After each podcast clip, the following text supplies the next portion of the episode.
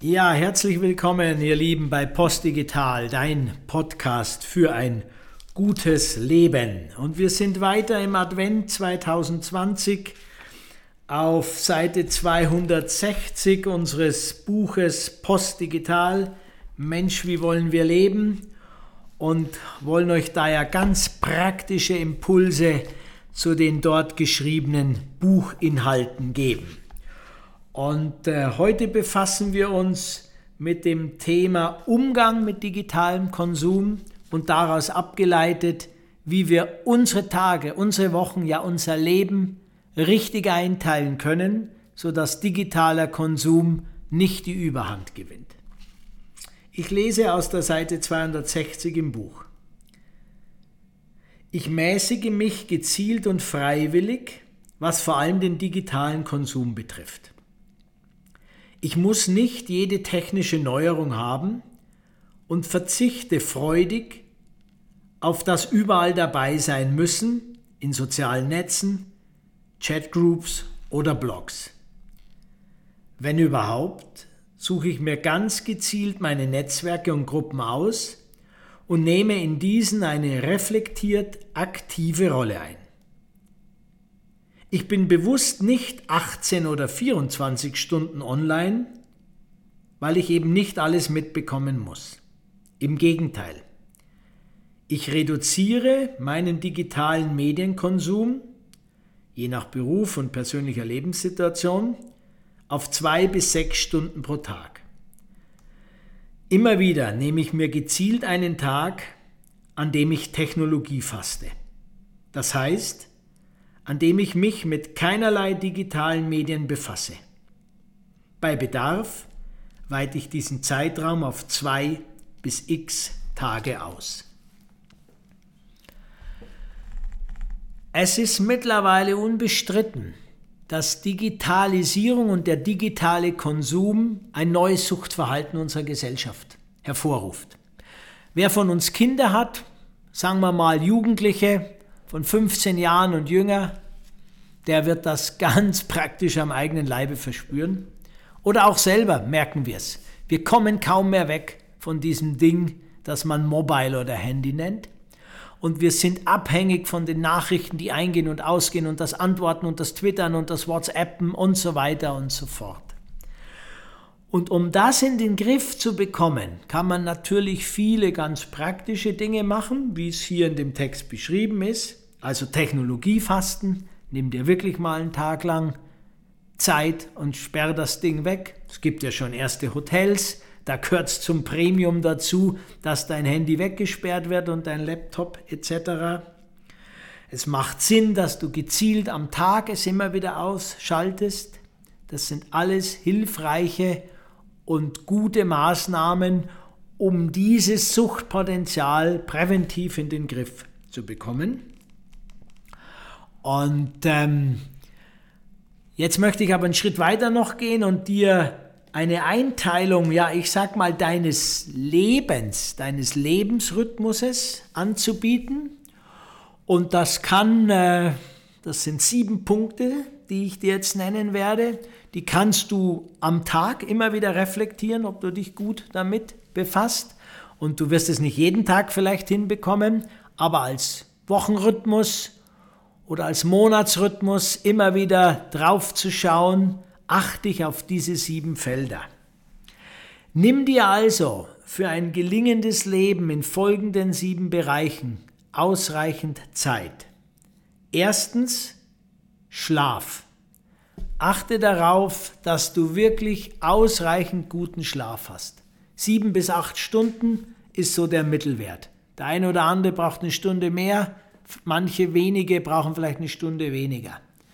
Der Schlaf sollte ruhig beginnen, versuch nicht zu schwer abends gegessen zu haben, nicht zu viel Alkohol, zumindest nicht als Regel, in der Ausnahme höchstens mal. Geh bewusst zu Bett, setz dich vielleicht noch mal auf die Bettkante, denk ganz kurz eine Minute über den Tag nach, atme noch mal, leg dich dann ruhig in dein Bett, entspann deinen Körper, mach möglichst dunkel in dem Raum, nicht zu hell und versuche in einen ruhigen Schlaf zu kommen. eine ganz entscheidende Grundlage für ein stabiles Leben. Zweitens, nimm dir bewusst Zeit für deinen Körper. Am besten jeden Tag. Und wenn es nur drei bis fünf Minuten sind. Ein bisschen den Körper schütteln, ein bisschen auf und ab gehen. Wenn du dir eine Viertelstunde mindestens Zeit nehmen kann, kannst, geh auf jeden Fall raus. Versuche im Alltag nicht Aufzüge, Rolltreppen und die ganzen Hilfsmittel dazu nutzen, sondern geh zu Fuß, geh auch Stockwerke zu Fuß, fahr eher mal mit dem Fahrrad als mit dem Auto kurze Strecken zu fahren. Also nimm dir bewusst Zeit für deinen Körper und spür immer wieder rein. Wie geht's meinem Körper? Ist er ausgeglichen? Ist er angespannt? Ist er entspannt? Und was kann ich tun, um mehr Ausgeglichenheit und Entspannung in meinen Körper zu bekommen? Der Körper ist das Fahrgestell, das letztendlich am Schluss alles aufzufangen hat. Dann nimm dir Bewusstsein für fokussierte Arbeit. Nicht jeden Tag, aber wenn du arbeitest, dann versuche mindestens eine Stunde am Tag Dinge wegzuarbeiten, die dir sonst zur Last fallen. Also versuch die To-Do-Liste nicht riesengroß zu werden, zu lassen.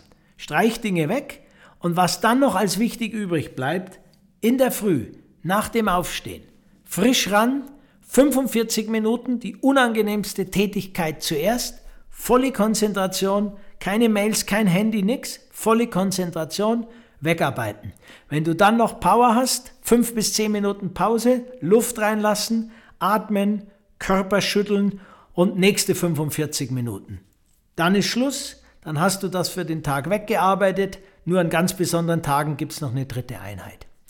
Wenn du das regelmäßig jeden zweiten oder dritten Tag machst, dann sammelst du auf keinen Fall schon mal zu viel unangenehme Dinge an und hältst fokussiert deine Arbeit im Griff. Der Gegenpol zur Arbeit ist das Innere, ist die Ruhe. Nimm dir jeden Tag, wann immer es irgendwie möglich ist, ein paar Minuten Zeit für Meditation, Reflexion, oder für das Gebet, je nachdem, welche Grundlage dir lieber ist. Und da gilt auch der Grundsatz, Regelmäßigkeit vor Länge. Ja, eine Minute ist besser als keine Minute. Drei Minuten sind besser als eine Minute. Fünf Minuten kurz in die Meditation zu gehen, ist schon gar nicht so schlecht. Zehn Minuten sind noch besser. Wenn du dir eine halbe Stunde in der Früh praktisch täglich Zeit nehmen kannst, ist das noch besser. Einfach für dich zur Relation, seine Heiligkeit der Dalai Lama, zwei bis vier Stunden Meditation, jeden Tag in der Früh ab vier oder fünf Uhr. In der westlichen Welt die Benediktinermönche, fünf bis sechs Mal am Tag meditatives Choralgebet, drei Stunden etwa in Summe also im Gebet am Tag. Am Sonntag und an Feiertagen ein Stündchen mehr.